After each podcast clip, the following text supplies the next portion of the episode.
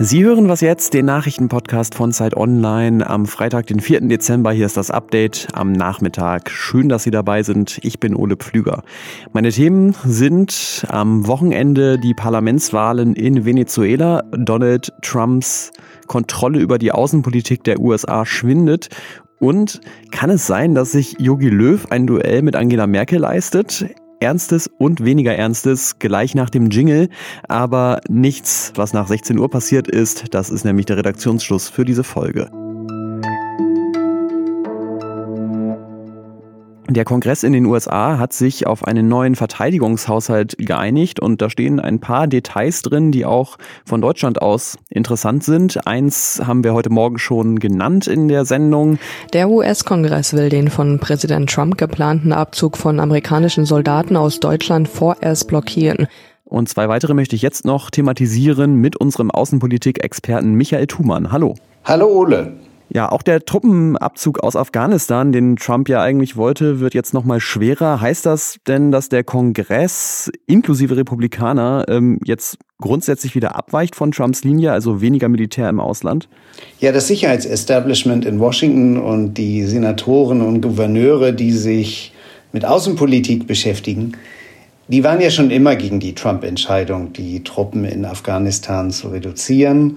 Äh, Trump will ja, dass die Truppen von 4000 auf 2500 runtergehen und da befürchten halt viele in Washington, dass äh, die Taliban dadurch gewaltigen Aufwind bekommen und der ganze Friedensprozess in Afghanistan und die Verhandlungen zwischen den Taliban und der Regierung in Kabul gefährdet werden.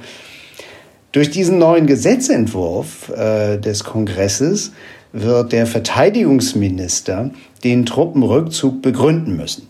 Das verzögert die Dinge und auf diese Art und Weise verschiebt sich die ganze Entscheidung in die Zeit nach dem 20. Januar 2021, in die Zeit nach der Trump-Präsidentschaft. Trump soll nichts mehr entscheiden und er wird damit außenpolitisch jetzt auch schon zur lahmen Ente und äh, möglicherweise wird die Truppenreduktion sich damit dann auch noch weiter hinziehen, so dass der Friedensprozess weiter mit Truppen gestützt wird. Ja, und auch bei den Sanktionen, mit denen die USA ja gegen die Ostsee-Pipeline Nord Stream 2 vorgehen, hat es Veränderungen gegeben. Äh, welche sind das? Ganz wichtig ist hier, die Sanktionen die bleiben und sie werden, was Unternehmen betrifft, sogar ausgeweitet. Äh, da ist sich der Kongress nach wie vor einig. Und das richtet sich, was die Unternehmen angeht, natürlich vor allem gegen Gazprom aus Russland. In Deutschland sind es Uniper und Wintershall, die beteiligt sind. Was aber äh, angenehmer wird aus deutscher Sicht, ist, äh, dass die Sanktionen erst nach Konsultation mit den beteiligten Staaten, wo diese Unternehmen ansässig sind, getroffen werden sollen. Das gilt natürlich vor allem für Deutschland. Und ein noch wichtiger Punkt ist und eine Neuerung, dass keine Behörden und staatliche Bürokratien getroffen werden sollen. Genau das hatte die Bundesregierung als besonders unfreundlichen Akt angesehen, dass letztendlich sie selbst beziehungsweise äh, Bundes- oder auch Landesbehörden durch amerikanische Sanktionsgesetzgebung getroffen werden könnte. Und das ist vom Tisch. Also vielleicht freundlichere USA, aber trotzdem immer noch entschiedene USA. Danke dir, Michael Thumann. Sehr gerne. Am Sonntag wählen die Menschen in Venezuela eine neue Nationalversammlung. Es gibt allerdings wenig Hoffnung auf freie und faire Wahlen. Juan Guaido, der Oppositionsführer und gleichzeitig auch selbsternannte Gegenpräsident des Landes, der hat sowieso zum Boykott aufgerufen. Und damit ist wohl erst recht klar, dass er seine Mehrheit äh, in der Nationalversammlung dann verlieren wird. Ein paar kleinere Oppositionsparteien, die nehmen an der Wahl teil, aber die werden wohl ohnehin keine Chance haben gegen Nicolás Maduro der auch vom Militär unterstützt wird. Unter Maduros Regierung ist das Land immer tiefer in die Krise gerutscht und trotz reicher Ölvorkommen leben 96 Prozent der Haushalte in Armut.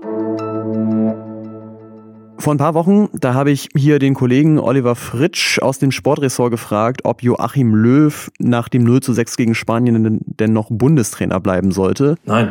Und ich habe ihn auch gefragt, ob es nicht vielleicht auch an den Spielern liegen könnte und nicht am Trainer. Nein, der DFB sieht das aber anders. Löw fliegt nicht raus und er tritt auch gar nicht zurück. Und meine Theorie dazu ist ja, dass Löw einfach noch ein letztes Ziel hat. Er will länger im Amt bleiben als Angela Merkel.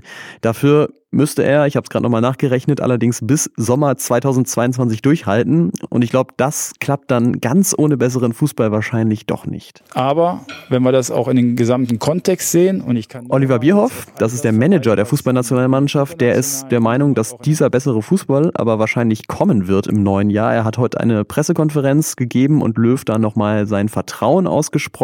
Seine Argumente sind, dass die Mannschaft eben noch Zeit brauche, dass es auch an äußeren Umständen lag, dass es jetzt so schlecht lief und dass außerdem Löw ja die Ziele auf dem Papier in den letzten Jahren doch erreicht hat. Die EM-Qualifikation, die sportliche Entwicklung, wir haben die Nations League gehalten. Ja, deswegen soll Löw jetzt erstmal Trainer bleiben und muss dann darauf hoffen, dass die EM nächsten Sommer einfach gut läuft. Und ich bin davon überzeugt, dass wir diese Situation meistern werden und habe da volles Vertrauen auch in die Arbeit. Von Alternativlosigkeit hat er allerdings nicht gesprochen und auch über das möglicherweise sehr angespannte bis zerrüttete Verhältnis zwischen Joachim Löw und dem DFW-Präsidenten Fritz Keller wollte Bierhoff keine Details nennen, nur dass es ja wohl auch dazugehöre, dass man mal lauter diskutiert. Was noch? Und jetzt zum Abschluss noch eine kleine Geschichte aus Oberhausen. Da hat nämlich ein zehnjähriger Junge versucht, das Auto seiner Eltern umzuparken, weil er nämlich fand, dass das Auto nicht vernünftig in der Parklücke stand.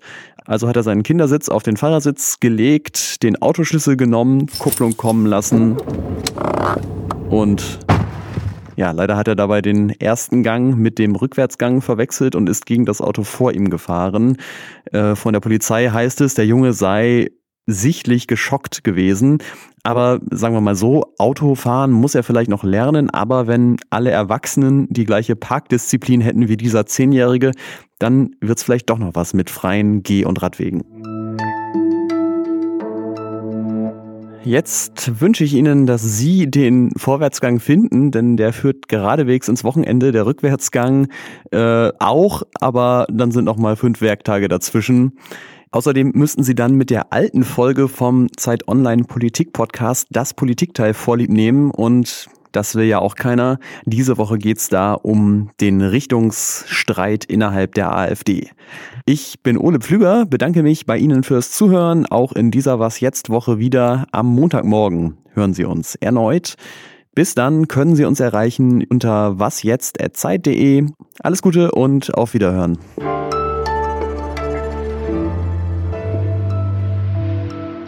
Am nächsten Sonntag wählen die Menschen in Venezuela eine neue Nationalmannschaft. Nationalversammlung. Jetzt war ich schon bei der nächsten Meldung.